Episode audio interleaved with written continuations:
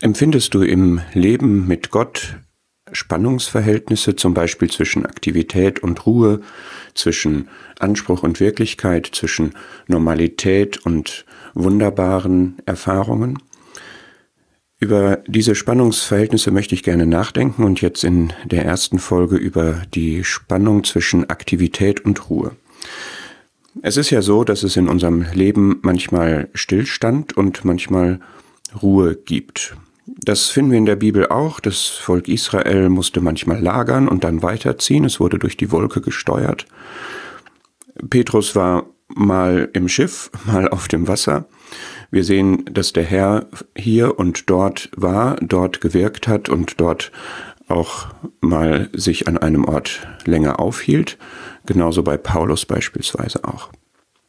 Es gibt Phasen zwischen Erholung und Dienst. Die Jünger waren sehr, sehr aktiv und wurden dann beiseite geholt von dem Herrn, um sich zu erholen. Der Herr selber hat das auch praktiziert, besonders deutlich vielleicht bei Hesekiel, als ihm gesagt wird, ich werde dir ganz genau sagen, dass du reden sollst und dann musst du es auch tun und wenn ich dir das nicht sage, dann ist für dich Ruhe angesagt. In diesem Sinne haben wir Phasen, in denen wir ganz deutlich hören sollen. Denken wir an Saul, dem Samuel sagt, steh du jetzt still, damit ich dich das Wort Gottes hören lasse. Und andererseits Zeiten, wo wir reden. Der Herr selbst hat sich jeden Morgen das Ohr öffnen lassen. Er hatte jeden Morgen eine Hörphase und hat dann den Tag über sehr viel davon weitergegeben. Wenn wir unser Gebetsleben anschauen, haben wir Phasen und Themen und Anlässe zum Danken, aber auch zum Bitten. Denken wir an Hannah, die sehr, sehr stark ihre Bitten vor den Herrn gebracht hat. Das war diese Zeit und dann wurde ihre Bitte erhört. Samuel wurde geboren und sie hat einen Lobpreis, einen Dank für Gott gehabt. Und ich habe den Eindruck, dass diese Gegensätze oft nacheinander auftreten, wie Perlen auf einer Kette, vielleicht längere Phasen, die den einen Charakter mehr tragen als den anderen. Natürlich kann es auch Dinge parallel nebeneinander geben. Bei dem einen ist Aktivität gefragt, bei dem anderen Ruhe. Danken und Bitten finden sich ja oft auch nebeneinander statt. Aber es ist, glaube ich, für unser Leben wichtig zu sehen, es gibt das eine und es gibt das andere. Und das ist das, was der Prediger in Kapitel 3 ausdrückt. Und woraus ich die Schlussfolgerung ziehe, auf Gottes Timing kommt es an. Es kommt darauf an, dass wir erkennen, was will Gott jetzt von mir? Will er von mir Ruhe oder Aktivität? Will er von mir hören oder reden? Wann ist was gefragt? Der Prediger sagt hierzu drei Dinge. Erstens, alles hat seine bestimmte Zeit. Jedes Vorhaben unter dem Himmel hat seine Zeit. Also es findet nicht alles gleichzeitig statt, es gibt eine bestimmte Zeit und wenn man die weiteren Verse liest, sieht man dort diese überwiegend Gegensatzpaare, die da zusammengestellt werden und wo gesagt wird, das eine, das Lachen, das andere, das Weinen, alles hat seine bestimmte Zeit. Zweitens, Gott hat eine Zeit gesetzt, sagt Vers 17. Er hat eine Zeit gesetzt für jedes Wollen und für jedes Wirken, für jedes Vorhaben und für jedes Werk.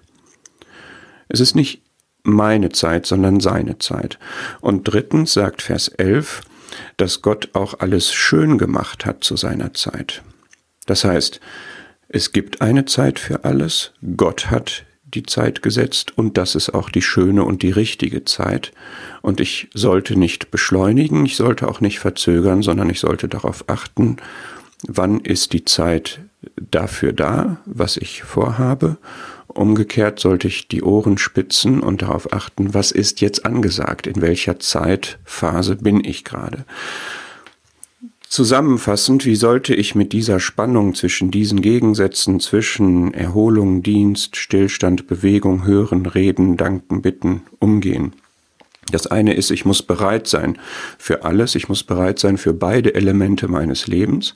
Vielleicht neige ich mehr zur Ruhe oder mehr zur Aktivität, aber beides ist für mein Leben vorgesehen. Das heißt, ich muss auch darauf achten, dass beide Seiten vorkommen. Es kann nicht sein, dass mein Leben nur von Ruhe gekennzeichnet ist, aber auch nicht, dass es nur von Dienst gekennzeichnet ist, zum Beispiel. Das ist meine Verantwortung, dass diese beiden Seiten vorkommen und dass ich auch auf Gottes Timing achte, wann was angesagt ist. Das ist eine Frage der Abhängigkeit. Ich muss darauf hören, was er von mir möchte. Das setzt Ruhe voraus. Jetzt kann man denken, okay, dann hat also die Ruhe den Vorrang. In gewisser Weise schon, weil ich nur aus der Ruhe vor Gott erkennen kann, was jetzt gefragt ist. Andererseits kann die Ruhe aber auch nicht das Prinzip sein, sondern Gott wirkt das Wollen und das Wirken und ich kann nicht so lange zuwarten, um Gottes Willen zu erkennen, bis mein Leben der Ruhe dann irgendwann äh, vorbei ist, sondern ich muss darauf achten, dass das, was Gott mir jetzt zeigt und deutlich macht, was ich an Aktivität entfalten soll, dass das auch stattfindet. Abhängigkeit. Er hat das Sagen. Wenn Aktivität gefragt ist, dann möchte Gott bei mir Glaubensmut und Glaubensvertrauen sehen, dass ich dann auch die Schritte tue, die er mir zeigt.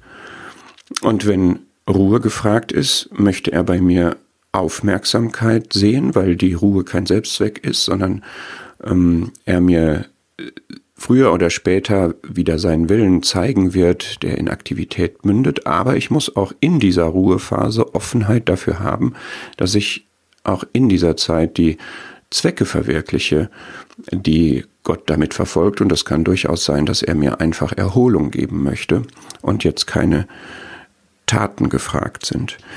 Wie auch immer das Timing Gottes ist, was Gottes Wunsch ist, ist, dass ich jetzt nicht an den Zügeln zerre, wenn es eine Ruhephase ist, oder dass ich jetzt hektisch und gestresst werde, weil eine Aktivitätsphase ist, sondern dass ich in beiden Phasen Frieden und Freude in der Gemeinschaft mit Gott genieße.